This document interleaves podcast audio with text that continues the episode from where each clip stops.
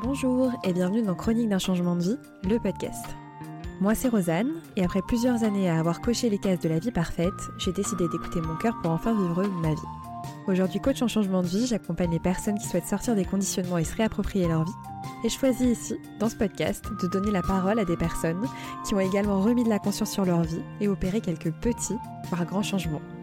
Des personnes comme vous et moi, dont les témoignages inspirants vous donneront, je l'espère, également envie de passer à l'action. Suis ravie de vous retrouver pour une nouvelle saison du podcast. Et également ravie de la lancer avec la très chouette conversation que j'ai eue avec Arnaud autour de son changement de vie professionnel qui l'a amené à remettre en question le cadre du salariat et à quitter son CDI en décembre dernier pour se mettre à son compte. Dans cet échange, on va aborder son processus de réflexion, on va parler également de frustration professionnelle, de la difficulté qu'on a parfois à identifier ce qu'on souhaite faire d'autre, et on enregistrera un second épisode pour parler plutôt de la partie entrepreneuriat. En tout cas, dans cette première partie, voilà ce qu'on aborde, et je vous laisse donc sans plus attendre vous immerger dans notre échange et prendre votre dose d'inspiration pour la journée. Très bonne écoute. Hello Arnaud Je suis de t'accueillir dans Chronique d'un changement de vie, le podcast. Je suis ravie que tu ouvres cette nouvelle saison là pour cette rentrée 2021-2022. D'autant plus que j'adore interviewer, échanger, converser avec des amis. Je trouve que c'est plutôt chouette. Et euh, il se trouve que nous, on se connaît depuis, alors je faisais le calcul, ça y est, on a passé le cap des 10 ans, on est à 11 ans, euh, ça y est. Euh, donc joyeux anniversaire à, notre amitié. Joyeux anniversaire. et du coup, voilà, en 11 ans, il s'en est passé des choses, parce qu'on a démarré, enfin, j'ai démarré mes études supérieures, toi, c'était déjà un premier virage dans ton parcours. mais voilà, on a démarré en tout cas en licence ensemble. Et donc, on a vécu, bah, voilà, pendant ces 11 ans, des, bah, chacun nos propres cheminements avec notre voilà un parcours pas toujours justement linéaire et bah, c'est du tien qu'on va parler aujourd'hui et on va principalement parler des virages qu'il y a pu y avoir ces deux trois dernières années et donc, pour débuter, ce que j'aimerais, c'est que non, que tu ne présentes pas le Arnaud d'aujourd'hui, mais plutôt le Arnaud de début 2018. donc, voilà, à peu près, tu te situes janvier, février 2018.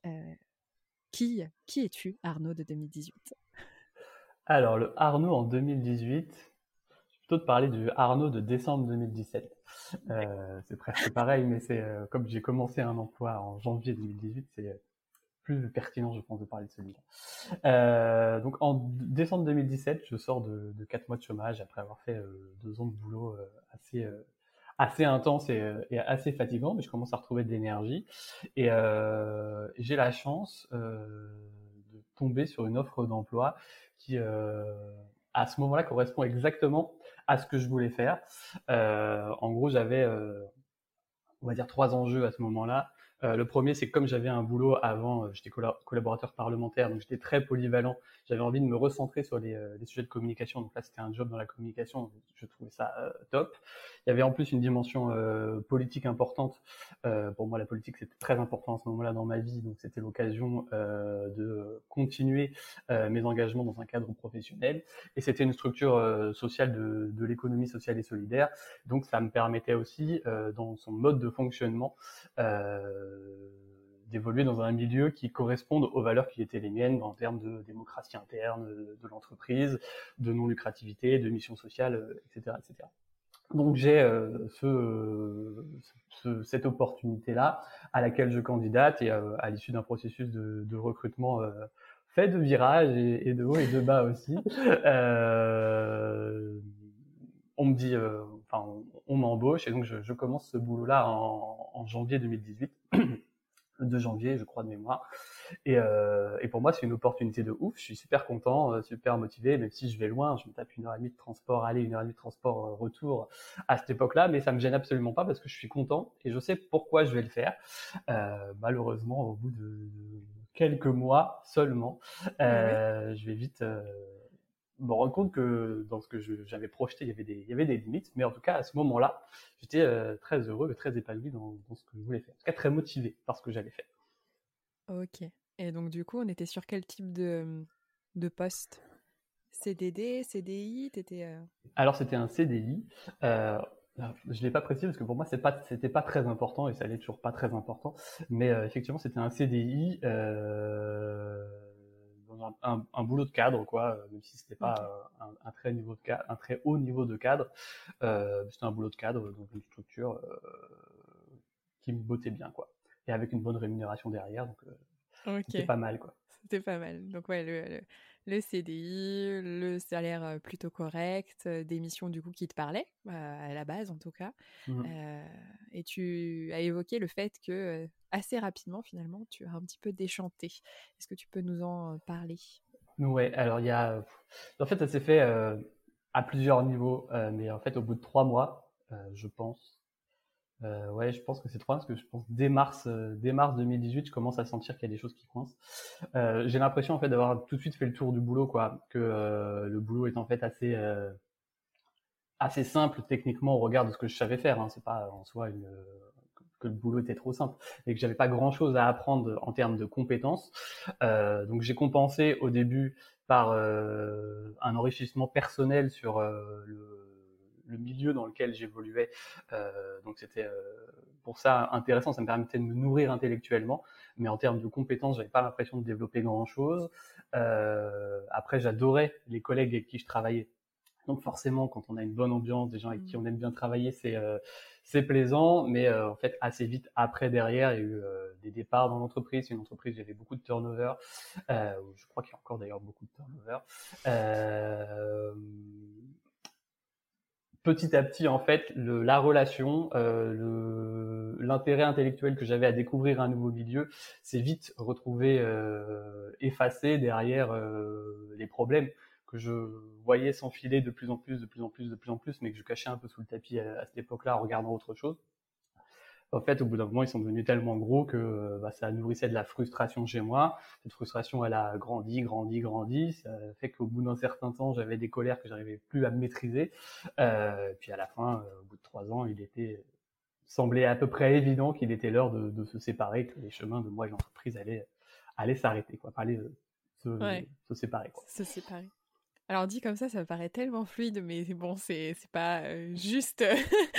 oh, la, colère monte et je pars et nous nous séparons. Ce serait ce serait, je vais pas dire que ce serait trop beau, mais mais, je vais te, te demander d'aller creuser un petit peu plus. Moi, ça ne me suffit pas.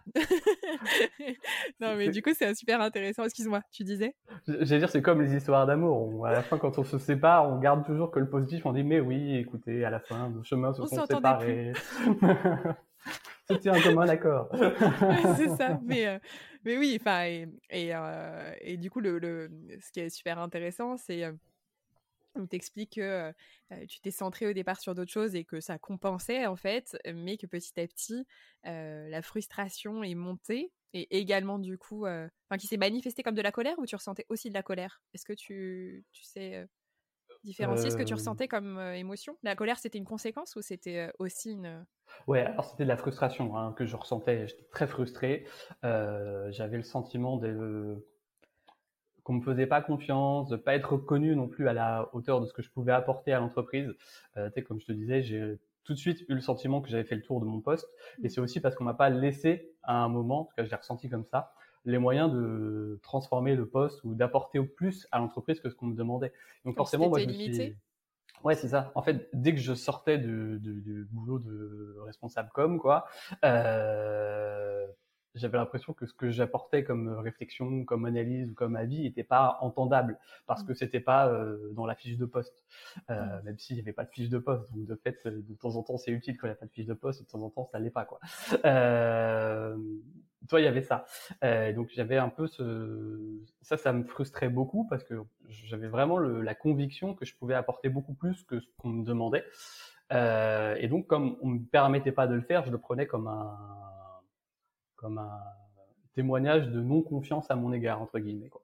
ou en tout cas euh, mmh. si, si ce n'était pas ça c'était un, un, geste d'autorité que que, que j'aurais encore plus mal pris mais je l'interprétais pas tellement comme ça euh, à cette époque là euh, en fait c'est aller crescendo euh, les émotions et le euh, et le la colère ultime parce qu'en fait j'étais vraiment en colère sur les 6-7 euh, derniers mois et encore même pas parce qu'en fait à un moment, une fois que j'ai négocié ma rupture conventionnelle et que je savais que j'allais partir, la colère elle envolée en fait.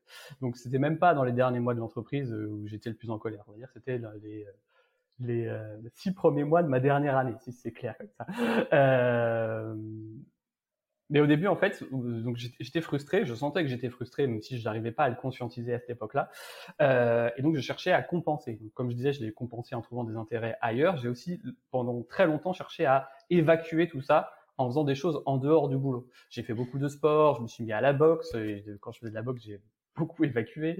Euh, euh, etc., etc.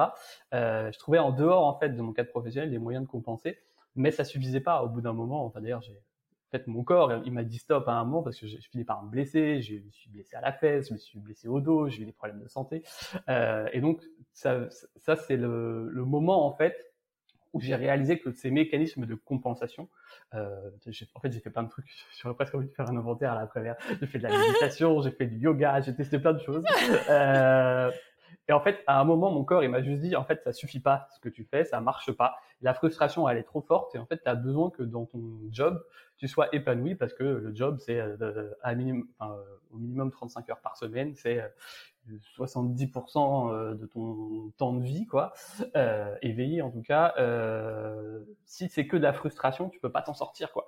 Donc, faut que tu trouves un, un autre moyen de, de t'épanouir. Et en fait, là a commencé à germer toute une réflexion sur, euh, ok, qu'est-ce que je fais euh, Est-ce que pour le pour le ressentiser, à partir du moment où je considère que je ne peux pas compenser le, le problème que j'ai dans mon travail, c'est est-ce que je choisis de trouver un autre job ou est-ce que je choisis de créer le cadre professionnel, c'était ça l'expression de l'époque, dans lequel je pourrais euh, je pourrais m'épanouir. Et euh, en fait, à ce moment-là, je parle beaucoup de mon mal-être à beaucoup de personnes, notamment à, toi, Rosanne. Euh, et, en fait, je me rends compte que euh, le mal-être que je vis, que moi je vivais comme quelque chose d'incroyable et d'extraordinaire, je me rends compte que c'est très fréquent et que beaucoup d'entreprises, euh, y compris dans le, les entreprises de l'économie sociale, y compris dans les collectivités territoriales, qui sont par essence des structures de l'intérêt collectif, euh, y compris dans beaucoup d'entreprises euh, classiques entre guillemets, mais euh, quand je parle des entreprises classiques, je parle plutôt là en l'occurrence de des startups qui ont vocation à faire de l'innovation sociale. Dans tout ça, dans tout ce champ-là, euh, bah, je me rends compte que ce que je vis en fait est quasiment la règle quoi et que euh, le, le, cadre dans lequel euh, les salariés sont respectés dans lequel on permet aux gens de de progresser de donner leur avis de s'épanouir enfin de, de de, créer dans l'entreprise, dans le cadre collectif, le cadre qui leur permet à eux-mêmes de, de, de, de s'en sortir, de s'épanouir et de mieux vivre leur expérience professionnelle. En fait, c'est l'exception, quoi. Et plutôt que de me perdre à, enfin, plutôt que de perdre des années et des années à chercher l'exception, à passer d'une entreprise à l'autre et tous les trois ans changer d'entreprise parce que tous les trois ans j'aurais été frustré, je me suis dit à ce moment-là, Arnaud, il faut que tu tentes autre chose et euh, cette tentative-là, ça a été de créer euh, en auto-entreprise le cadre professionnel qui pourrait me permettre de m'en sortir davantage. Euh, ce qui est super intéressant dans ce que tu partages, je me permets de te couper parce qu'effectivement, c'est un peu ce, tu es quelqu'un de très engagé. Euh, d'ailleurs, je suis retournée voir ton profil LinkedIn qui a été euh, depuis euh, que tu es parti, puisque tu es parti en, voilà, en décembre 2020, en fait. Hein, là, c'est très récent. tu dis plus m'engager. Et oui, tu es quelqu'un d'engagé. voilà, si tu as besoin d'être passionné, d'être engagé dans ce que tu fais. tu vois, pour ma part, c'était la même chose. Je, je suis quelqu'un d'engagé. et pour le coup, donc j'étais aussi dans un secteur, voilà, dans un secteur, voilà, pour l'intérêt, l'intérêt collectif, pardon. et moi, je vivais l'intrapreneuriat. J'avais pas ces limites-là, tu vois. Je, je, je le ressentais. Tout ce que tu disais là, effectivement, de pouvoir avoir des idées sur d'autres sujets, de pouvoir mener tes projets, etc. Je sais que pour ma part, alors j'ai été l'exception.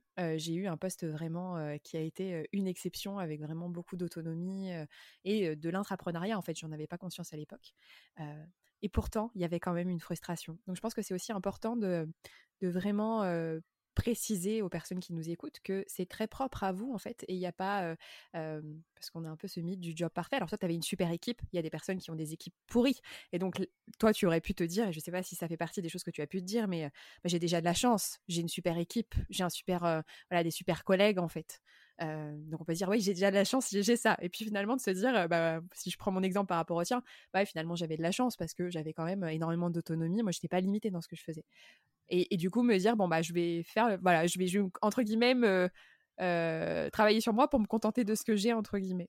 Et c'est important de, oui, certes, regarder un peu effectivement ce qu'on a et le savourer aussi parce que c'est extrêmement important, mais d'être capable de la, frustration que chacun peut ressentir, elle est, elle est, elle est l'indicateur de quelque chose qui est peut-être parfois un millimètre hein, de, de, à un millimètre de ce qu'on cherche.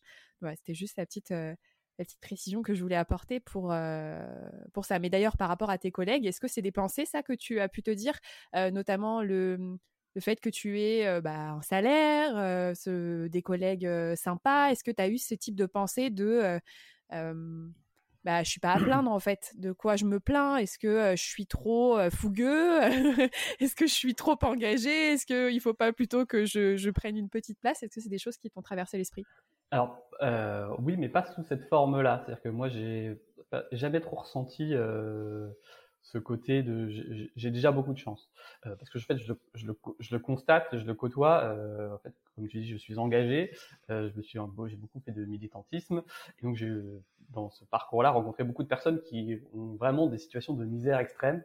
Et donc, moi, ma situation, de toute façon, elle était positive par rapport à elle. Donc, j'ai jamais eu la réflexion sous cette forme-là. En revanche, là où je te rejoins complètement, c'est que moi, pendant longtemps, je considérais que c'était moi le problème. C'est-à-dire que je me suis dit, en fait, Arnaud, tu vois trop le négatif, tu vois pas assez le positif, euh, tu es trop pessimiste dans ton approche. Parce qu'en fait, j'étais perfectionniste. C'est-à-dire que les, les, 10 ou 20% qui n'allaient pas, moi je me focalisais là-dessus, je me disais il faut corriger ça pour, pour être encore meilleur. Quoi. Et je faisais ça tout le temps, tout le temps, tout le temps. Et au bout d'un moment, moi j'avais des gens dans mon environnement professionnel qui me disaient bah oui, mais quand même, c'est bien ce qu'on a fait, euh, tu vois toujours le négatif. Et moi je me disais ça se trouve ils ont raison, ça se trouve c'est moi le problème.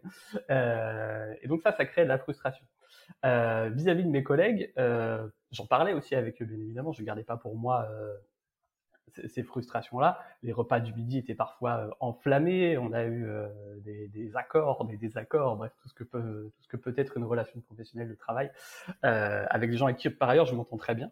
Euh, mais quand moi, j'évoquais à demi-mot la possibilité de, quitter l'entreprise, tout le temps, euh, mes collègues me répondaient euh, Bah oui, euh, mais nous aussi, quand on avait ton âge, on pensait à la même chose, mais machin, mais bidule. faut aussi regarder le positif. On a quand même une situation confortable, machin, et puis avec les enfants, machin. Et moi, ça, ça me rendait fou quand j'entendais ça parce que je, je, voyais des gens extraordinaires. Enfin, moi, je, je j'ai tendance à idolâtrer les gens. J'idolâtrais mes collègues parce que je me focalise pour le coup sur les gens, sur ce qu'ils ont de meilleur en eux et pas sur ce qu'ils ont de, moins bon, contrairement au projet que je mène. Euh, et donc je voyais des gens avec un potentiel de ouf et je, les voyais comme ça se contenter de peu et je me disais mais c'est insupportable, arrêtez de arrêtez de raisonner comme ça et du coup ça me renvoyait à ma propre situation et je me disais moi en fait je veux surtout pas être comme ça dans dix ans en fait ça m'intéresse pas du tout quoi. Et, euh, et puis euh, je me souviens à un moment d'une conversation, j'étais dans une pizzeria euh, à Montreuil, et, euh, une de mes collègues me, disait, euh, euh me disait exactement ça. Elle me disait, bah oui, euh, je sais pas, je sais pas quel âge elle a, elle doit, elle avoir 55, 60 ans.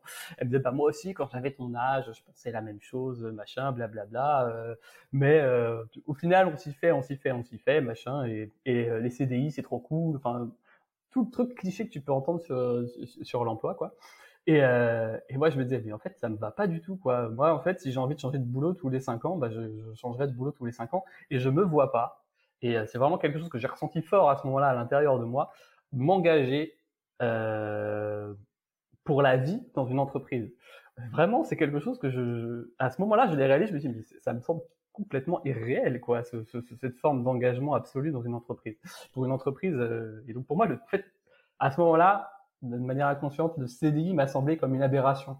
Alors, bien évidemment, il faut prendre la mesure des choses. Le CDI, c'est super, ça offre plein de choses, plein d'avantages, et il euh, n'y a aucun problème à avoir un CDI. Je trouve, chacun trouve sa, sa, sa, vérité. Mais moi, à ce moment-là, je me suis dit, en fait, le CDI n'est pas l'objectif en soi. L'objectif en soi, ouais, le Graal. C'était ça qui buguait, c'était euh, le lien entre CDI égale Graal de la vie, quoi. Exactement. Le CDI, c'est un, un, bonus, quoi. Le, ce qui est important, c'est le bien-être, l'épanouissement, c'est ce que tu fais, quoi. Et, euh... et si pour ça, bah, faut changer d'entreprise. À ce moment-là, j'étais pas tout, tellement encore totalement dans ma réflexion de je vais créer mon propre cadre. Et bah, on change d'entreprise, quoi. Et c'est ok, il n'y a pas de problème. Mais euh, et, et, voilà. Euh, après, voilà, s'il y a des gens qui, arrivent à trouver leur équilibre en dehors de leur travail et en étant frustrés dans leur travail, mais trouver l'équilibre en dehors de leur travail, je n'ai aucun problème avec ça non plus. C'est-à-dire je ne suis pas dans un jugement moral à l'égard de mes anciens collègues euh, ou des personnes qui ont fait des choix différents. Euh, mais moi, c'était pas mon énergie c'était pas euh, ce qui me permettait de m'épanouir en tout cas. Exactement. Et ça, c'est extrêmement important ce que tu dis. Tu mets exactement le doigt sur sur ce qui fait d'ailleurs que beaucoup de personnes aujourd'hui ne se sentent pas bien dans leur vie et même dans leur job, dans leur vie au, global. c'est pas tant que la situation ne va pas que en fait, ce qui est important, c'est de vraiment se recentrer sur qu'est-ce qui est important pour moi. Et en fait, on est peu à le savoir. On est peu à le savoir. Moi, je sais que je ne le savais pas, en fait. Je voyais les modèles, je ne savais pas ce qui était important pour moi. Et, donc, toi, bah, dans, ton, parcours, ce que tu as réalisé, c'est que oui, la place du travail, la place de l'engagement professionnel, c'est quelque chose qui est important pour toi. D'autres personnes, ça peut être effectivement l'engagement familial. Et dans ce cas-là, en fait, le travail est replacé à un autre endroit. Mais parfois même, en fait, et là, si, certaines personnes sont dans ce cas-là et, nous écoutent, en fait, on ne peut pas savoir où on va si l'on ne sait pas où l'on est. Où l'on en est aujourd'hui et si on ne sait pas ce qui est important pour nous. Et ce qui est important pour nous peut changer d'ailleurs au cours des années. Et c'est quelque chose qu'il faut, entre guillemets, re-questionner pour pouvoir se dire, ah oui, non, mais en fait, là, aujourd'hui, quelle est la priorité pour moi? Et donc, il y a des personnes qui vont ressentir effectivement une frustration. Peut-être que toi, tu aurais pu réaliser que finalement, bah, en trouvant la boxe, par exemple, j'en sais rien, imaginons, tu serais devenu un super boxeur, tu aurais peut-être trouvé cet équilibre en te disant, bah oui, bah mon travail finalement n'est pas prise de tête. moi, mon engagement se situe dans la boxe ou dans la politique ou dans quelque chose qui est à côté. Et je trouve cet équilibre-là. Mais tu peux, tu, tu, tu as réussi à mettre des mots dessus parce qu'à un moment, bah, tu as identifié ce qui était important pour toi. Et c'est aussi important, c'est d'autant plus important de euh, faire ce travail-là que ça permet de ne pas être influencé par ce que les autres, en fait, les importants des autres.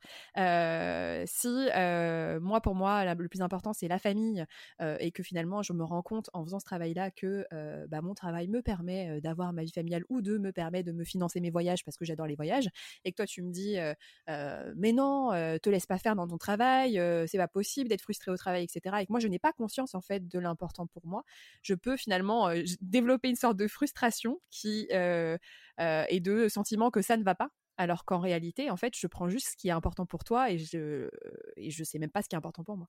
Donc ça, c'est extrêmement, extrêmement important. Il n'y a aucun jugement de valeur. Enfin, en tout moi, je ressens pas du tout dans, ton propos. C'est justement, c'est vraiment revenir à, soi et, et en conscience, être capable de ressentir que ce qui est important pour moi ne l'est pas pour l'autre et réciproquement. Et que bah, tout ça, c'est OK, en fait. On est tous là, tous ensemble et que justement, c'est complémentaire, tout ça. Mmh. du coup, je t'ai coupé. Bah oui, je suis tout à fait d'accord. Je sais plus ce qu'on disait du coup, mais euh, j'ai non, mais que tu, euh, non, oh, merci. non, non, mais ce qui est... tu, tu, parlais du fait que oui, du coup, tes collègues, toi, tu te rendais compte qu'en fait, non, c'était pas possible, que tu ne voulais pas euh, entre guillemets être mmh. comme eux, mais que c'était pas un jugement de valeur. Effectivement, c'est c'est simplement que pour toi, c'était pas c'était pas la vie dont tu rêvais. Donc c'est quand même il y a quand même eu du coup, est-ce que, parce qu'on parle souvent dans, la, dans le processus comme ça de, remise en question professionnelle, de période d'introspection. On dit, voilà, c'est une phase, la période d'introspection. Est-ce que toi, c'est quelque chose que tu as vécu du coup naturellement? Puisque là, tu as l'air de dire que naturellement, en fait, tu as ressenti ce qui était important pour toi, tu as ressenti que tu voulais vivre autre chose, etc. Ou à un moment, tu t'es posé et tu t'es dit, bon, alors, on va aller regarder mon ikigai, tout ça, tout ça. Euh, oui, alors, c'est je, caricature. Hein, Bien sûr. Là, ça peut sembler super clair parce que effectivement, j'ai le recul et, euh, c'est l'aboutissement d'un travail de plusieurs années. Mais en fait, dans, dans le, le, quotidien à l'instant T, c'est pas clair du tout. Hein, et c'est un peu le bordel. Et c'est en expérimentant des tas de choses et en allant lire des, tas de choses et en regardant plein de choses et en discutant aussi beaucoup. Euh, la discussion avec les gens aussi est très euh, très euh, enrichissante de ce point de vue-là, que euh, petit à petit, euh, les choses se remettent en place dans la tête et que la, la route euh, apparaît de plus en plus claire. Je dis bien apparaît de plus en plus clair parce que encore, là, on parle de, du Arnaud salarié, le Arnaud entrepreneur depuis effectivement janvier 2020. Il pourrait encore dire des tas de choses très différentes. Mais bon, on va rester pour l'instant dans le cadre qu'on s'est fixé. Euh... T'inquiète, on, en parlera après. On oui. sait que ça va faire un deuxième épisode, ça, parce que. Avec plaisir, on peut en faire plus si tu veux. ce qui me fait peur avec nous. ce que je voulais dire, c'est, euh, en fait, moi, j'avais un, un, fil rouge jusqu'à très récemment euh, qui date de bien avant ça sur euh, c'est quoi ma raison d'être, c'est quoi ma mission de vie? Euh, en fait, ça, je l'ai ressenti dès le moment où j'ai quitté le lycée, moi, pratiquement. en fait, en seconde, moi, j'étais un peu un élève feignant parce que j'avais beaucoup de facilité à l'école et donc du coup j'avais pas envie de travailler et donc j'ai pas travaillé j'avais pas un dossier euh, scolaire très très fort donc je me suis retrouvé en euh, en euh, à faire un bac technique et à l'issue de ce bac technique j'ai pas pu faire les études que je voulais donc je me suis orienté vers la voie royale j'ai fait un DUT puis après des, des études d'ingénierie aéronautique à Toulouse donc j'ai suivi cette cette voie un peu toute tracée qui est était un peu du fait de l'influence euh, des conseillers d'orientation et un peu du fait de, ma fainéantise de l'époque. Mais en fait, j'étais feignant parce que je prenais pas de plaisir à, faire ce que je faisais. Euh, et à l'issue de ces 4-5 euh, premières années d'études, j'ai eu un premier cas de conscience à me dire, mais en fait, Arnaud, pourquoi est-ce que tu apprends à construire des avions? C'est quoi le but là-dedans? Est-ce que ça sert à quelque chose quoi? Et, franchement, je je comprenais pas. Moi, je me disais, mais ça n'a pas de sens de construire des avions, en fait. Euh, quand tu y réfléchis, en pourquoi on construit des avions? Euh, Bon, après, euh, à, nuancer, j'étais aussi jeune. Hein, à cette époque-là, je pouvais être un peu caricatural dans, mes, dans mes propos, mais euh, c'est le premier moment où je me pose cette question et, et, et, que, je me, et que je me demande qu'est-ce que j'ai envie de faire au fond? Et ce cheminement, à ce moment-là, en fait, j'ai toute une année où je fais rien. Euh, je lâche purement et simplement mes études. Je fais rien à part lire la presse. Et, euh, et c'est en lisant en fait la presse que je m'intéresse en fait à plein de sujets différents et que je me je m'intéresse de plus en plus aux phénomènes de société qui m'amènent à une réorientation après euh, vers des études euh, plus génériques euh, en AES à l'UVSQ, superbe formation. Avec des super élèves. Avec des superbes super étudiants effectivement. Euh, choix que je regrette absolument pas et qui a été le premier moment en fait où je me suis posé cette question de, de, de, de ce que je veux faire et je pensais à ce moment-là que j'avais trouvé la réponse. Je voulais en fait m'engager pour le, le, bien le bien commun quoi et je voulais c'est pour là je voulais faire je voulais être fonctionnaire pas pour le dire simplement mais pas le pour la caricature du fonctionnaire moi je voulais construire des écoles euh, L'intérêt collectif, quoi. Ouais, c'est ça, exactement. Je suis pas trop bêtant, je pourrais raconter plein de choses dessus, mais, euh, euh, mais voilà. Et, euh, et en fait, ce, ce, cette question, je n'avais pas totalement répondu à, enfin, je, je n'avais pas trouvé de réponse euh, à ce, à ce moment-là.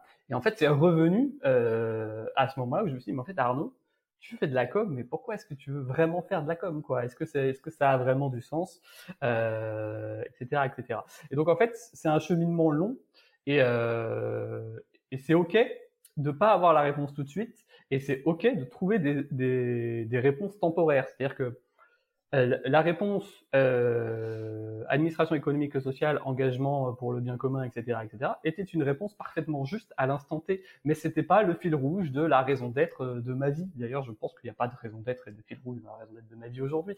Euh, je pense qu'il y a des phases, des, moments, des, tranches de vie comme ça qui répondent à plus ou moins de réalité.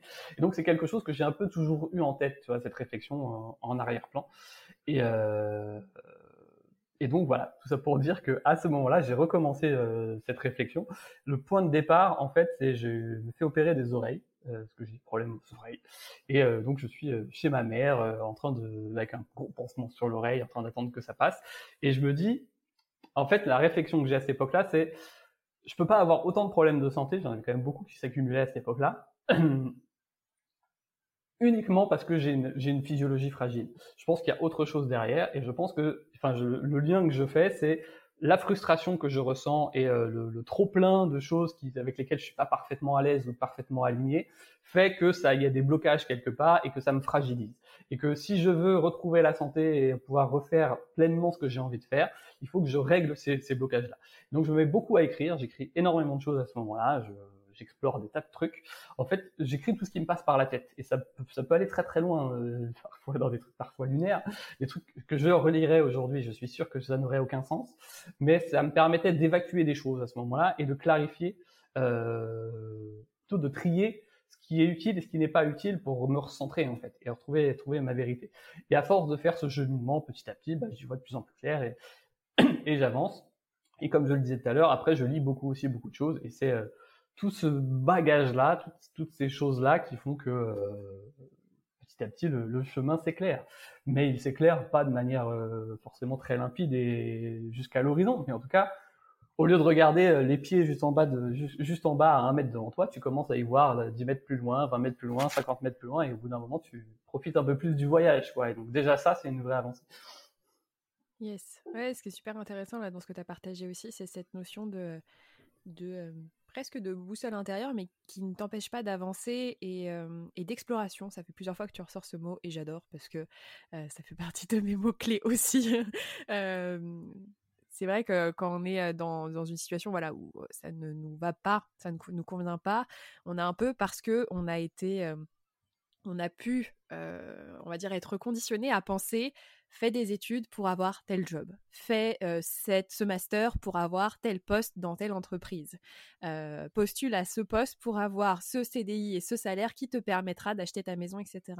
Et donc avec presque une logique en fait dans nos têtes de je suis là et l'objectif c'est ça et une fois que j'aurai ça c'est bon en fait ma vie ce sera parfait. Sauf que la vie c'est pas ça. la vie, enfin ça c'est vivre, c'est vivre en, je sais pas, j'ai l'impression d'avoir quelque chose de très figé et euh, voilà dans une énergie de je suis là, je vais là et puis j'y reste et je m'installe. Alors que la vie, euh, enfin ça c'est un parti pris et c'est ce qui génère pour beaucoup de personnes presque du coup cette peur de ah oui mais moi je veux ça, c'est très loin et donc bah comme c'est très loin et que ça me semble inaccessible, je reste là où je suis. Une autre façon de voir les choses, et c'est un peu les mots que tu as, tu as évoqués, c'est l'exploration, c'est de vivre et de trouver sa vérité à l'instant T. Et en avançant, en ayant ces étapes, la licence AES qui t'a ensuite amené à autre chose, qui t'a ensuite amené à autre chose, etc., etc., bah, de vivre et de réorienter. Et c'est en fait, c'est des petits pas, c'est-à-dire que oui, c'est le fameux truc de euh, on gravit pas euh, l'Everest, euh, voilà, c'est pas c'est pas comme ça. Bah oui, on va faire un premier pas, un deuxième pas, un troisième pas, et c'est cette ce mouvement en fait qui qui nous amène à bah oui peut-être un sommet mais quand on arrive à ce sommet là on se rend compte qu'en fait ah mais il y a plein d'autres en fait collines à côté et que j'aimerais explorer et que finalement je suis pas arrivée au bout d'un d'un bout d'un bout d'un chemin donc c'est aussi super intéressant de bah ouais, de, de, soulever ça, où toi, tu as eu ce sentiment de boussole et de réinterroger finalement ce qui était important pour toi. On revient à cette notion-là. Euh... Ouais, j'avais aussi un sentiment de fausseté, ce que tu dis, ça me, ça me, ça me rappelle ça. C'est-à-dire que euh, je me sentais vraiment désaxé à un moment, mais vraiment très fortement désaxé. Et beaucoup parce que en fait, ce qui guidait mes actions jusqu'à présent, parce qu'à ce moment-là, c'était justement le la réflexion intellectuelle, le, la justesse, etc., etc. Euh, en fait, tous mes choix étaient basés sur la base sur, sur euh, une réflexion très rationnelle. Alors, il y a beaucoup de gens qui font des plus et des moins. Moi, je fais pas des plus et des moins, mais euh, je réfléchis beaucoup aux tenants et aux aboutissants des choses et euh, dans les espèces de mécaniques dans lesquelles je, je, je, je, vais me retrouver entraîné en faisant telle ou telle option. Et, euh, et en fait, cette, espèce de surrationalité dans mon comportement a euh, m'a amené à euh, nier toute une part de moi qui était la part émotionnelle. C'est-à-dire que à la fin, euh, dès que je ressentais un truc, une envie de faire quelque chose, une toute simple envie de faire quelque chose, Genre, j'avais envie d'aller manger un kebab. Je me disais, non, mais Arnaud, tu es en train de suivre un régime alimentaire pour être, pour être en meilleure santé. Tu ne peux pas aller prendre un kebab parce que tu en as envie. Et que des trucs comme ça. C'est-à-dire que que de la frustration. Et dès que tu as envie de faire quelque chose, tu t'enfermes, tu t'enfermes, enfin, tu, tu t'interdis de faire les choses parce que rationnellement, l'esprit il a dit que manger des brocolis c'était mieux pour la santé que de manger des, euh, des kebabs. Euh, bien évidemment, je prends l'exemple alimentaire, ça vaut pour tout, tous les choix que, que, que, que moi j'ai fait au quotidien et que je pense que beaucoup de personnes font, au quotidien. Et, euh, et ça, quand c'est, je suis pas en train de critiquer la rationalité, mais quand c'est poussé à l'extrême et qu'il y a euh, que l'émotionnel ne sert pas justement à la réflexion intellectuelle, euh, le risque c'est de partir dans des euh, sur des chemins qui sont pas du tout ceux dans lesquels on est à l'aise, dans, dans, lesquels on va s'épanouir. Le risque, c'est aussi de se faire beaucoup influencer par les autres, parce que justement, au bout d'un moment, on sait plus ce qui est juste pour soi, et c'est ce que tu disais tout à l'heure. Et donc, du coup, c'est l'avis des autres qui euh, prend le dessus, euh, parce que, bah oui, rationnellement, en fait, un mec qui est éloquent, il peut plus rationnel, peut sembler plus rationnel que toi. Ça ne veut pas dire que c'est ce qui va, la conclusion à laquelle il va déboucher, elle sera juste pour soi. Et euh, etc. etc. Bref, je vais pas trop trop trop m'étendre sur le sujet, mais euh, à un moment, moi, j'ai vraiment ressenti le besoin de donner de la place à ce que je ressentais. Et le problème qui s'est posé à moi, c'est que je savais pas ce que je ressentais. Euh, on nous apprend pas. Comment? On nous apprend pas. On nous, nous apprend pas exactement. Et On nous dit plutôt, euh, c'est bon, gère ton stress, gère mets ça de côté. exactement, c'est tout à fait ça. Mais t'es trop stressé, mais t'es trop angoissé. Fais du yoga, fais de la méditation. exactement. C'est très bien par ailleurs la méditation et le yoga. Oui, oui, oui. Mais voilà, c'est pas pour se, se, calmer quoi. Exactement, c'est pas des pour observer ses pensées. Euh, euh, du coup, tu m'as fait perdre le fil de ma pensée. J'avais une super conclusion dans cette réflexion. Non, non, non, mais attends, on va retrouver, on va retrouver, on va retrouver. Euh, T'as remis de la place ah à tes émotions, à ce que tu ressentais. Oui, oui. Ce que je voulais dire, c'est que je suis. Hein. Oui, en fait, c'est pas tout à fait ça. C'est que je savais pas du tout, du coup, ce que je ressentais à ce moment-là. Je me suis, j'ai commencé à me poser la question. Mais ok, Arnaud, qu'est-ce que tu ressens? Et je savais pas le faire. Et quand tu commences toujours sur les, euh, les réflexions de développement personnel, tout, tout ce genre de trucs-là, il y a des questions de base qui t'arrivent, c'est qu'est-ce qui te fait du bien, qu'est-ce qui te fait pas du bien, etc. Pour justement t'apprendre euh, à y voir un peu plus clair, quoi. Euh, tout l'ikigai, tout ce genre de trucs, ça, ça touche de près ou de loin toutes ces réflexions-là. Moi, j'étais incapable euh, de répondre à ces questions. C'est-à-dire que je, je savais, enfin, je savais ce qui me frustrait. Je savais, parce que j'étais perfectionniste, toujours le, ce petit côté perfectionniste, je savais repérer les 20% à améliorer. Mais je savais pas repérer les 80% de good et de positif, quoi, et de, et de joie. Et donc, dans mon, enfin, donc, dans mon quotidien, je savais repérer tout ce qui n'allait pas, mais je savais pas repérer tout ce qui allait bien. Et donc, j'étais extrêmement frustré quand on regarde, quand on se focalise uniquement sur les choses qu'on veut changer ou qu'on veut améliorer, effectivement, on, on, le poids, il devient un peu lourd, quoi. Tu te dis, ah ouais, quand même, euh, je suis quand même pas très bon, je suis quand même assez naze pour avoir jamais réussir à atteindre 200%, quoi. Toujours être euh, oscillé dans le 80-85, ce qui est déjà énorme, en fait. Mais euh, quand tu te focalises que sur les 15% à améliorer, bah, tu te rends pas compte que tu as fait plein de choses super. Euh, et donc, il a fallu que je réapprenne à repérer la joie dans ma vie, et ça, ça a pris du temps. Euh, Aujourd'hui, je très content de l'avoir fait, mais ça a été, je pense, le moment, le cheminement le plus compliqué à faire parce qu'en fait, mes, mes, travaux de journaling, là où quand j'écrivais tous les jours, ils me permettaient pas de repérer ça. Ils me permettaient toujours d'être toujours dans l'analyse rationnelle, etc., de me dire, bah oui, machin. Alors, je vois, je vois ce que je peux faire pour aller mieux, mais il faut que je fasse ça, sauf que je le faisais pas parce qu'en fait, j'étais perdu dans des réflexions intellectuelles qui n'étaient pas justes avec ce que j'étais euh, à l'intérieur, donc ça me frustrait davantage. Je me disais, bah oui, mais Arnaud, tu prends des engagements, tu les tiens pas, blablabla, bla, bla, C'est dans une espèce de mmh. cercle vicieux. Il a fallu un moment que je prenne du recul par rapport à tout ça. Et en fait, paradoxalement, toutes mes opérations et tous ces moments que j'ai eu euh, où j'étais vraiment pas bien et où j'étais bah, obligé à arrêter, à couper avec pas mal de choses, ça m'a offert des temps d'aération qui ont été plutôt euh, plutôt euh, épanouissants de ce, ce point de vue-là. Mais du coup, pour revenir un peu à ce qu'on disait au début, on a l'impression que c'est hyper simple, hyper fluide, machin, et que voilà, la petite colère, machin, voilà. En fait, ça a été très très compliqué, très touffu, très flou. Euh, et c'est euh, ce que tu disais, c'est les petits pas les uns après les autres. Euh, le fait de se retrouver dans des impasses par moment. Moi, quand on est dans une impasse, on sait qu'on est dans une impasse, donc on peut faire demi-tour. Si on n'a pas fait le trajet et qu'on n'a pas commencé à se mettre en mouvement, bah, on ne saura pas que c'est une impasse. Donc on sera dans des fantasmes et donc dans des frustrations. je pense que le le, tout ce cheminement-là sont autant de petits pas qui ne produisent pas forcément des résultats tout de suite à court terme, mais qui, euh, quand tu fais le bilan de trois ou quatre années de travaux comme ça, euh, réflexifs, réflexif et introspectifs, tu te rends compte que bah ouais, quand même, ça a du sens de faire tout. C'est la différence entre enfin vivre sa vie dans sa tête et la vivre vraiment. C'est-à-dire que mmh l'avantage aussi de cette approche-là, c'est de pouvoir vivre en même temps. C'est-à-dire de, de, ne plus finalement préparer sa vie dans sa tête des, des, mois durant et d'un moment être finalement dans cette démarche plutôt de je vis, j'expérimente et j'analyse après et non pas l'inverse en fait. et je voulais rebondir aussi sur ce que tu partageais au, au sujet de la joie, parce que c'est une conversation qu'on a eue tous les deux il n'y a, pas, a pas si longtemps que ça, où on se disait, bah, d'ailleurs sur cette, sur cette notion un peu d'expérimentation, de, de vivre sa vie, d'explorer, etc., où tu me disais, j'ai mis beaucoup de temps en fait à identifier ce qui me mettait en joie. Par contre, j'ai appris à reconnaître ce que c'était. Et c'est vrai que c'est des questions euh, dans le processus de reconversion, de remise en question professionnelle qu'on se pose. Qu'est-ce qui te met en joie euh, euh, qu'est-ce qui, Quelles sont tes zones voilà, de flow, etc. Et pour beaucoup de personnes, il y a aussi cette pression de la passion. J'ai pas de passion, je sais pas ce que j'aime, etc., etc. Et en fait, tu expliquais très bien que tu savais ce que tu ne voulais plus. c'est souvent la première chose qu'on sait. Et donc, quand on est très mental comme ça, parce qu'on a toujours coché les cases et qu'on a fait les choses de façon rationnelle, la première étape, c'est déjà de se dire, OK, d'accord, bon, on va faire avec les moyens du bord. C'est-à-dire qu'aujourd'hui, je ne sais pas trop reconnaître quelles sont mes émotions, ce qui me met en joie, ce qui me fait plaisir, etc. etc. Bon, on va, on, va, on va utiliser les moyens du bord, à savoir le mental.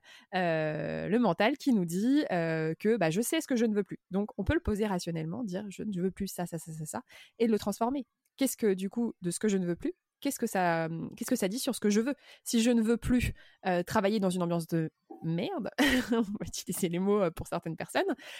Si je me focalise sur je ne veux plus ça, en fait, je reste focalisé sur ça. Donc, je ne fais rien vivre d'autre en fait.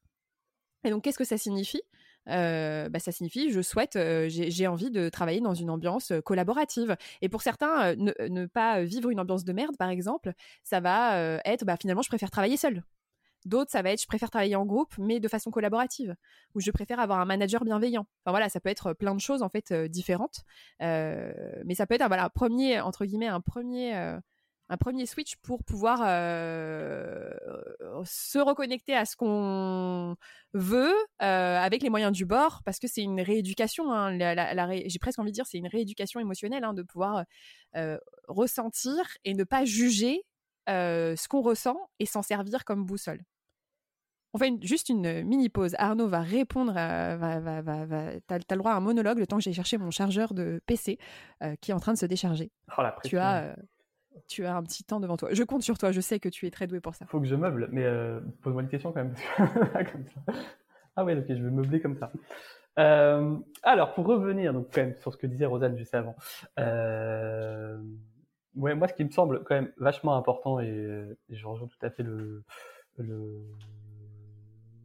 la réflexion qu'on a eue juste avant, c'est euh, plutôt je vais le faire différemment. moi, la première chose que je me suis, que j'ai faite effectivement pour euh, apprendre à mieux se centrer, à mieux retrouver ce qui vibrait à l'intérieur, c'est effectivement de partir des frustrations. Et moi, j'utilise, moi, il y a un outil que j'aime beaucoup, c'est la technique des cinq pourquoi. Et en fait, je me posais la question de, ok, je suis frustré, mais pourquoi je suis frustré? Et du coup, j'avais une première réponse, disais, ok, mais pourquoi je pense ça? Et après, ainsi de suite, comme ça, tu, deux, deux trois fois. Et, euh, et au bout d'un moment, en fait, on va assez en profondeur et on comprend des choses qu'on qu'on touche pas euh, du doigt euh, dans le flot quotidien de nos pensées euh, et du mental.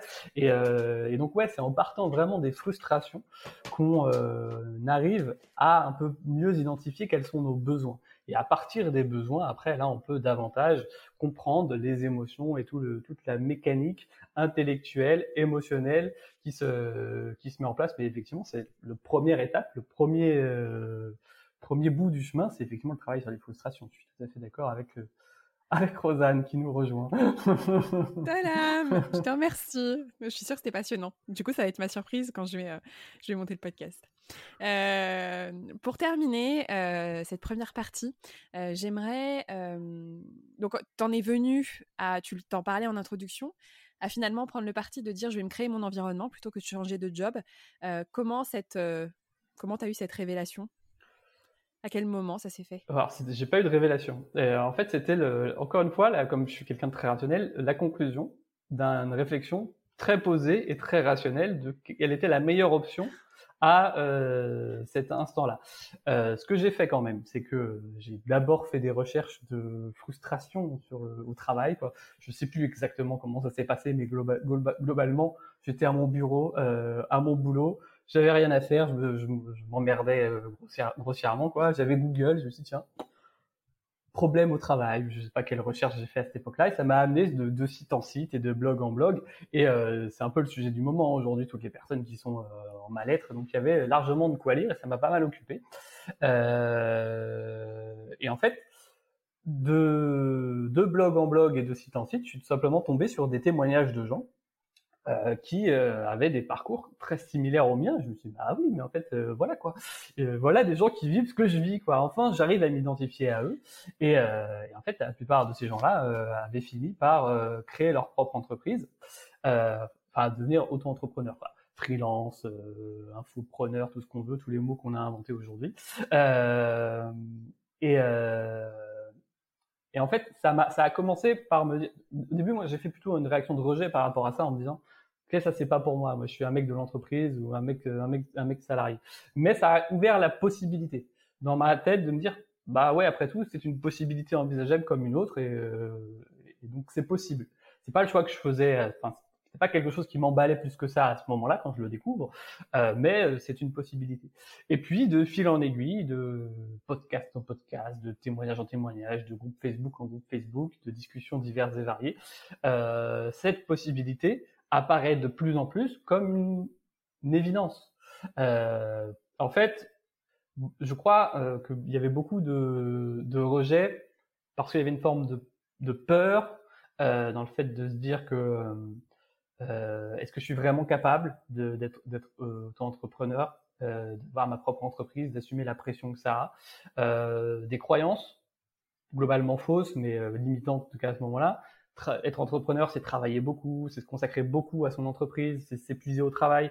alors que moi, ce que je voulais, c'était plutôt travailler moins et plutôt, tout kiffer ma vie, quoi. Donc, euh, ça m'emballait pas plus que ça. Et puis il y avait une conviction profonde qui faisait que moi, j'étais plutôt dans le camp des salariés et plutôt contre les patrons, pour le dire un peu grossièrement. Euh, et donc forcément, j'avais du mal à envisager cette possibilité. Mais après, en fait, mon esprit euh, est, est, quand même plutôt bien foutu. Euh, j'ai cette arrogance-là. Euh, et donc, il a nuancé en fait. Il a nuancé euh, toutes, mes croyances et toutes ces choses que j'avais euh, rentrées de manière un peu bizarre dans ma tête, elles ont, commencé par être nuancées, puis après il y en a certaines qui ont volé en éclats, et je me suis dit en fait, Arnaud c'est super d'avoir des convictions, etc. Et il faut, les garder, mais il faut pas être caricatural, il faut pas vivre dans le fantasme, il faut voir les choses telles qu'elles sont. Alors. Nous avons une petite coupure, un petit bug internet qui m'a fait peur et qui m'a fait croire que tout avait sauté, mais apparemment non. Donc nous reprenons. Euh, Arnaud, tu parlais du fait que euh, donc tu avais découvert tout ce qui était entrepreneuriat, qu'au départ tu pensais que ce n'était pas euh, adapté à toi et que finalement ça te, enfin que finalement ça pouvait au contraire te permettre de créer ton cadre. C'est bien ça? Tu peux... Ouais, en gros, j'expliquais je, que de témoignage en témoignage, de lecture en lecture et de podcast en podcast, en fait, les euh, croyances limitantes que je pouvais avoir, les, euh, fausses idées ou les euh, convictions pas forcément très pertinentes euh, ont petit à petit été nuancées, et certaines d'entre elles d'ailleurs ont même carrément volé en éclats, et que petit à petit, donc ce qui était une possibilité, euh, l'auto-entrepreneuriat, est devenu de plus en plus comme une, enfin, est apparu de plus en plus comme étant euh, la solution la plus pertinente euh, à ce moment-là. Euh, mais encore une fois, c'est. Est-ce que tu ouais. peux nous donner les peut-être les croyances principales que tu avais qui ont volé en éclats? Si tu en avais deux, trois là qui te venaient. Ouais, je les ai dit juste avant, ça n'a pas marché dans l'enregistrement. Ah, peut-être si. Si c'était oui par rapport au fait de trop travailler. c'est ça exactement le okay. trop de La travail. exactement. Je peux les, je peux les répéter si tu veux. Mais... Non, non, je pense que c'est bon, c'est bien enregistré. bon. Ok. Euh, oui, donc juste, je voulais dire que ça, en fait, c'était encore, c'était l'aboutissement d'un travail très intellectuel qui, encore une fois, a mis de côté un certain nombre d'émotions. Et euh, donc, c'était pas, euh, encore une fois, parfait, mais c'était, euh, ça participait en tout cas euh, à un processus, à un voyage qui m'a amené là aujourd'hui. Donc, j'en suis très content. D'accord. Donc, du coup, tu as donc, tu avais cette frustration qui montait au niveau de ton travail, tu réfléchissais à côté à effectivement, du coup, tu t'ouvrais notamment à l'entrepreneuriat.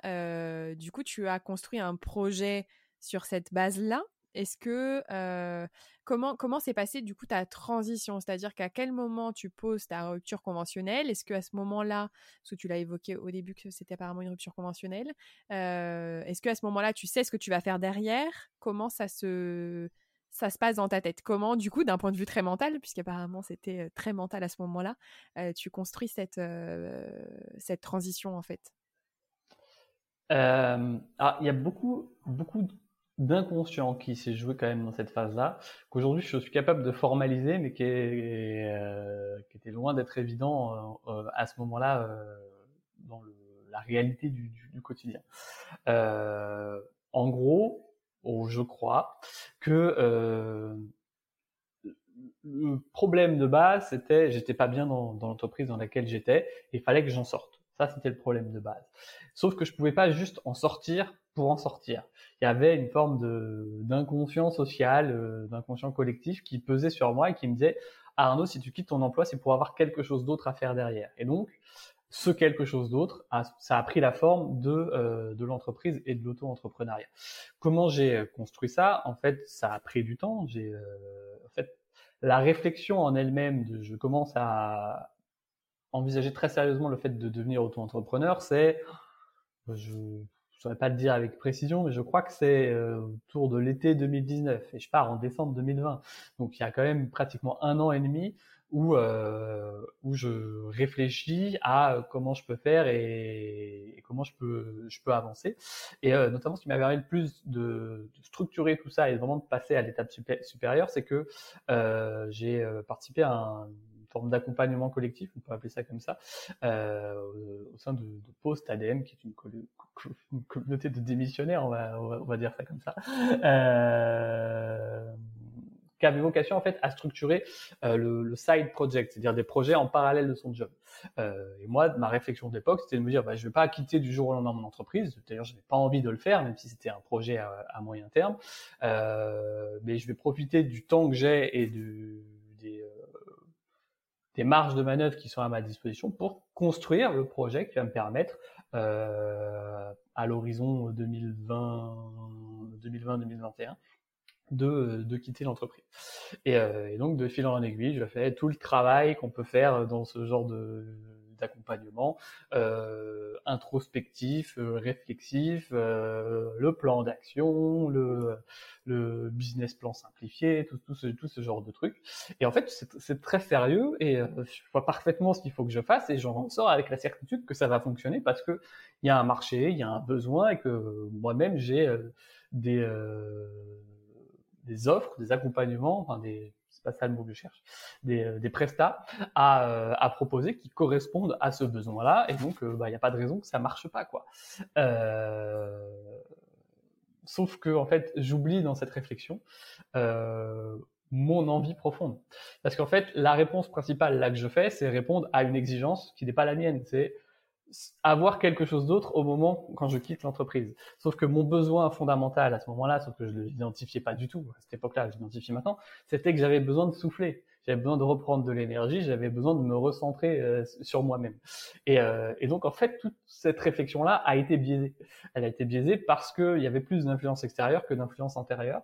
Et, euh, et donc du coup, je, je continuais à me désaxer un petit peu. Alors ça n'avait rien à voir avec ce que c'était avant. C'était de toute façon positif et ça participait à une construction personnelle, à un, à un cheminement, etc., etc. Et je suis très content d'avoir fait tout ça.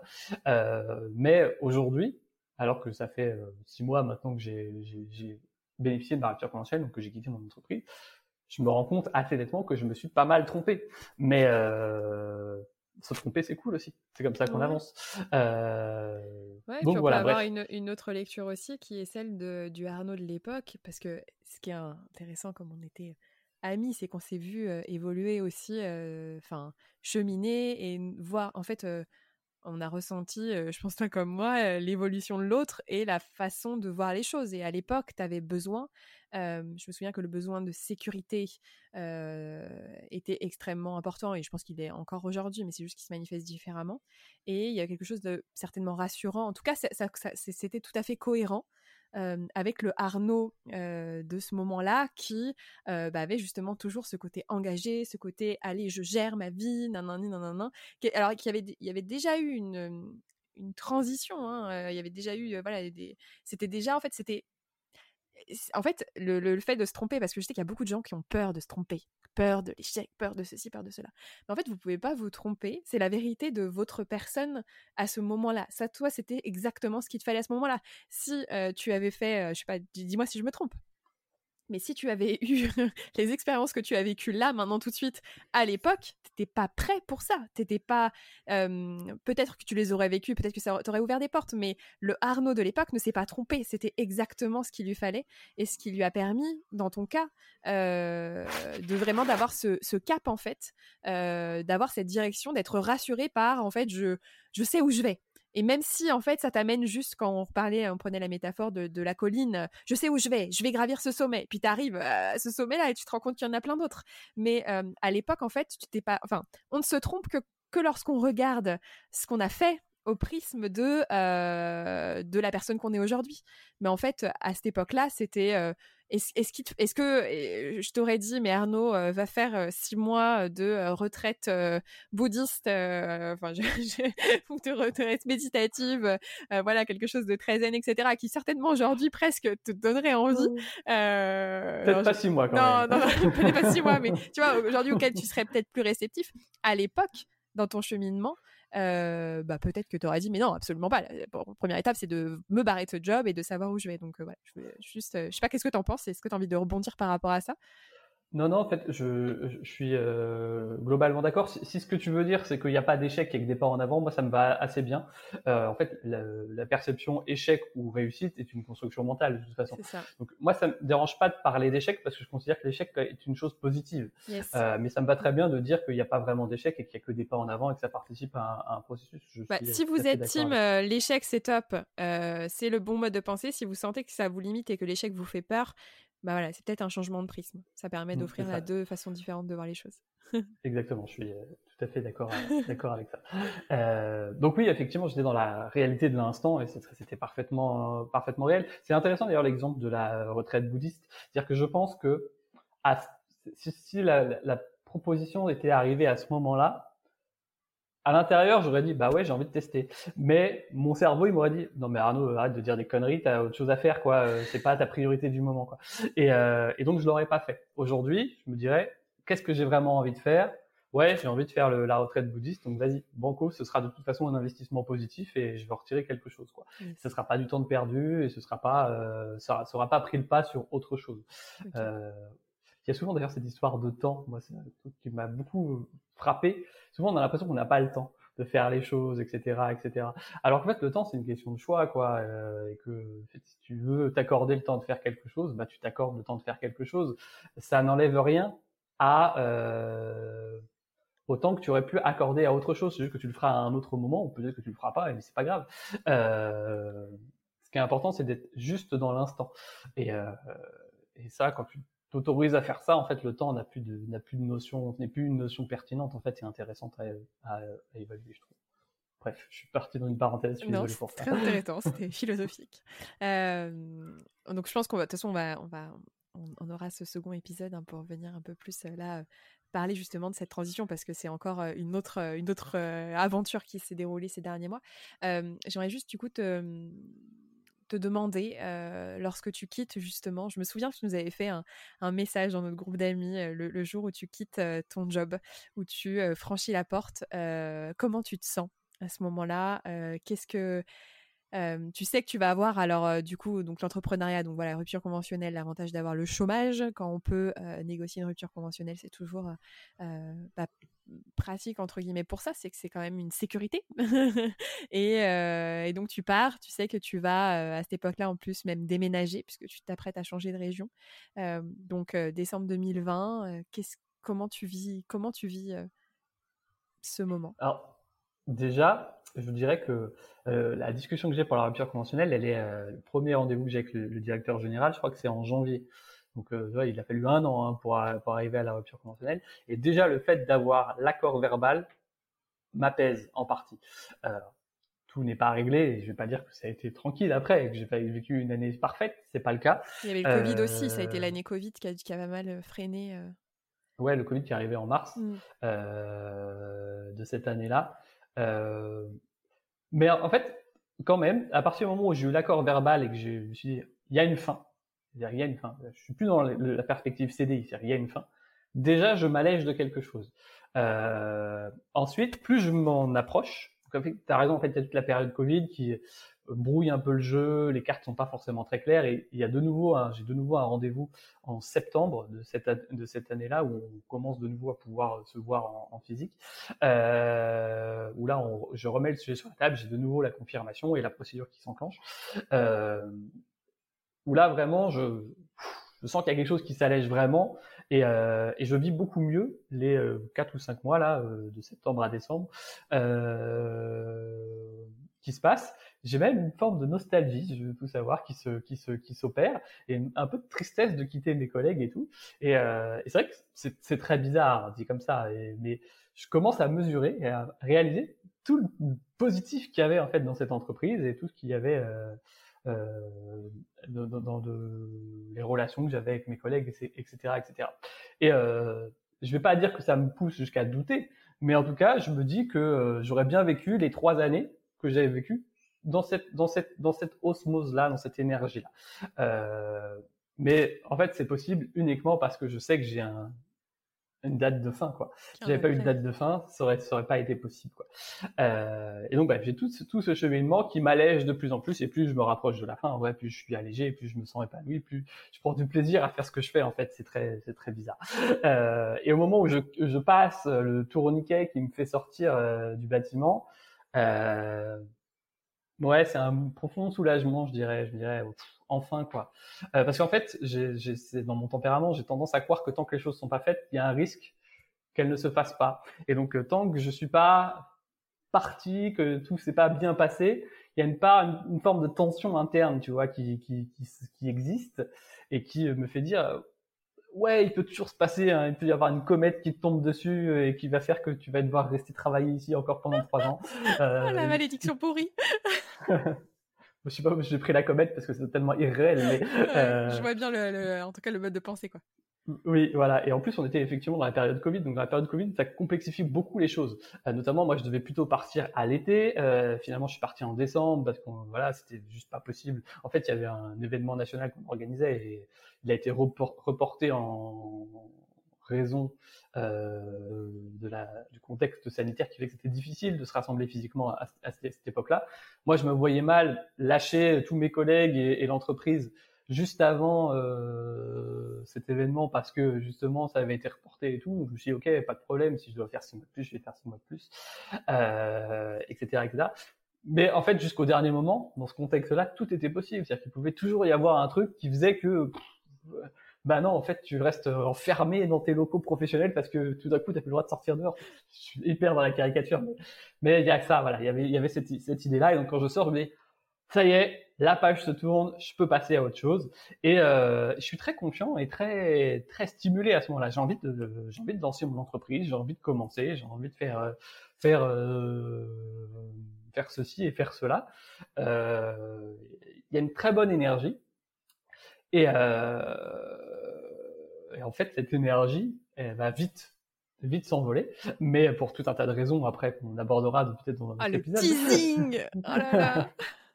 Mais, euh, mais ouais, quand je quitte l'entreprise, je suis confiant dans mon projet parce que j'ai effectivement fait tout ce travail de réflexion dont on a parlé juste avant, euh, qui me m'apporte un certain nombre de garanties j'ai confiance en moi du fait que j'ai évolué dans un certain nombre de, sphères, on va dire, d'auto-entrepreneurs, euh, et que dans les discussions que j'ai pu avoir avec les uns et les autres, euh, me conforte dans l'idée que je suis au bon endroit et que ce que je fais est, juste et que j'ai des choses, j'ai des compétences pour le faire, qu'il n'y a pas de raison que ça marche pas.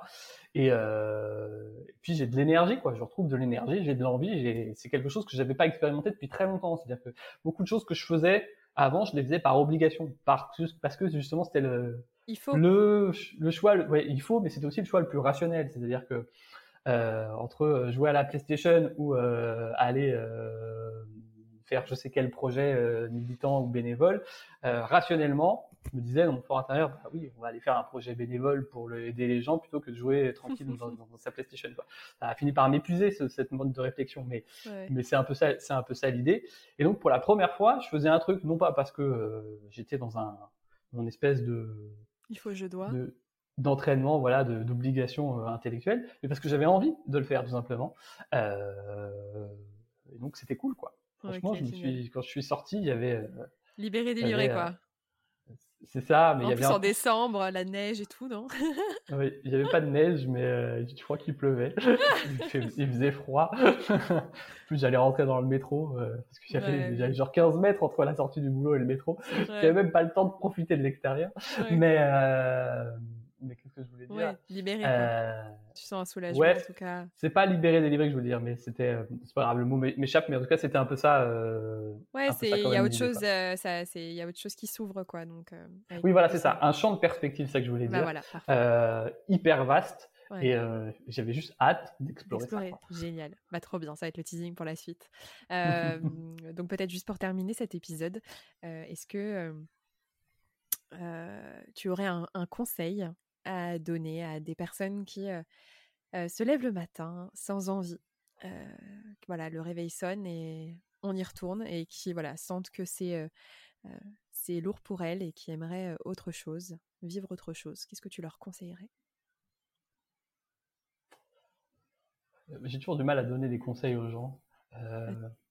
parce que en fait, je me sens pas légitime pour le faire. Chacun a son cheminement et chacun a son, à son, à son truc, tu vois. et si je devais quand même en donner un, et je vais quand même répondre à ta question. Je, merci. Je me rôde parce que c'est pas simple. Euh, merci. Si je devais en, en donner un, je dirais que c'est suivre son flux d'énergie. Je sais pas si c'est clair. En fait, je, parle de flux d'énergie parce qu'on a parlé de flow tout à l'heure et ça m'a fait penser à ça. C'est-à-dire que souvent on, on voit le flow ou la zone, les sportifs parlent de la zone, comme quelque chose, un espèce de, une espèce de, d'espace dans lequel il faudrait rentrer, ouais, de bulle, pour être euh, au taquet, quoi, totalement épanoui et totalement euh, à fond dans ses, euh, dans ses capacités et ses compétences. Alors que moi, je pense que le flow, ça porte bien son nom, ça parle, c'est bien un flux, quoi, un flux d'énergie, c'est quelque chose qui nous amène quelque part. Et, et souvent, en tout cas, mon expérience à moi, c'est que ce flux, il m'emmenait dans des directions, mais moi je lui disais non, je l'éteignais, je le coupais. Et euh, je pense qu'en en redonnant la possibilité à ce flux d'énergie qui est tout le temps là, en fait il ne s'éteint jamais, il est tout le temps présent, juste que nous on l'enferme quelque part pour pas l'écouter, euh, on s'autorise entre guillemets à euh, faire autre chose et à surtout faire des choses qui sont justes pour soi. Ça ne veut pas dire qu'il faut tout le temps être dans le, le moi, moi, moi, moi, moi, mais donner plus de place à ça, c'est déjà permettre, euh, je pense, de se mettre en mouvement, pour reprendre ce qu'on disait tout à l'heure, et d'avancer pas par pas. Et ce flux-là d'énergie, il va toujours nous emmener quelque part. C'est jamais simple, on sait jamais trop où ça va nous emmener. Il y a toujours plein de virages. On a, l'occasion d'en parler plusieurs fois euh, là, euh, mais on va toujours quelque part, et c'est toujours juste pour soi. Et donc, je pense qu'il faut l'écouter. Et le meilleur moyen de se reconnecter à ce flot-là, c'est de regarder dans tout ce que l'on fait, tout ce qui nous apporte du, positif, euh, du bonheur, de la joie. C'est pas simple, mais euh, mais euh, en faisant ça, prenant l'habitude de, ressentir juste, pas tellement d'ailleurs en, mode liste de tâches. Moi, je faisais un peu ça au début. Cette tâche-là m'a apporté du bien, donc il faudrait que je recommence cette tâche-là. Mais en fait, c'est pas ça qui est important. Ce qui est important, c'est la sensation que ça, ça évoque. Moi, j'ai fait ça à un moment, j'ai arrêté de le faire, peut-être faudrait que je reprenne d'ailleurs. C'est, je me couchais le soir et je me, je me rappelais trois moments dans la journée où j'étais juste bien. Je, je me rappelais pas des, des, des trucs que j'ai fait. Je me rappelais juste de cette émotion, de que je ressentais quand j'étais bien, quand j'étais en joie. Et en fait, plus on écoute ça, je trouve, plus on se reconnecte à notre flux intérieur, et plus on se reconnecte à notre flux intérieur, plus on se chemine sur quelque chose qui est qui est, euh, qui est positif. Et ça peut être des choses totalement anecdotiques et sans intérêt, quoi. Euh, euh, on peut avoir l'impression que de se balader dans un parc, c'est nul et que ça n'a pas de sens parce qu'en fait tu produis rien, tu fais rien, ça n'a pas d'intérêt. Mais si ça produit du bien et que ça apporte du bien-être, eh ben peut-être qu'il y a une vérité derrière. Et ça peut être des choses après, ça peut être de la bouffe qu'on mange, j'en sais rien. Ça peut être jouer à la PlayStation. Moi j'ai eu ma période où j'ai fait trois mois où j'ai joué à la quantité de jeux vidéo, j'avais besoin de ça. J'avais une part de mon cerveau qui me disait mais Arnaud en fait tu es en train de lancer ton entreprise et tu joues à la PlayStation pourquoi tu fais ça? Et moi je me disais mais je m'en fous en fait ça me produit ça me procure du bien de la joie je continue. Aujourd'hui j'ai raté hein, je joue plus à la PlayStation ça s'est fait naturellement. Euh, mais j'avais besoin de ça à un moment. Et, euh, et, et, voilà quoi. Je pense qu'il faut il faut se reconnecter à tout ça. Euh, enfin il faut. Non, encore une fois il, il faut rien. Euh, mais en se reconnectant à tout ça on s'ouvre des perspectives très différentes. Et, euh, et ça, surtout, ça amorce un voyage qui sera magnifique. Euh, moi, je ne sais pas où ça emmènera les gens. C'est pour ça que j'ai eu un peu du mal tout de suite à répondre à la question. Euh, je ne sais pas le temps que ça va prendre aux gens, parce que je peux parler de mon expérience, mais je ne peux pas parler d'une règle absolue. En revanche, j'ai une certitude et une conviction, c'est que ce voyage-là, quand on commence à l'entreprendre, il nous emmène toujours dans des endroits super, et c'est toujours euh, utile et intéressant à mener. Ah, c'est trop beau comme fin. T'es le roi, t'es le king. bah écoute, merci beaucoup. On va s'arrêter là-dessus. Euh, et puis on se retrouvera pour la suite de l'aventure. Je pense que ça va être très intéressant aussi d'avoir euh, euh, bah, l'après en fait. Mais, mais déjà merci de t'être livré sur tout ce cheminement. Merci beaucoup. Merci à toi. Ciao.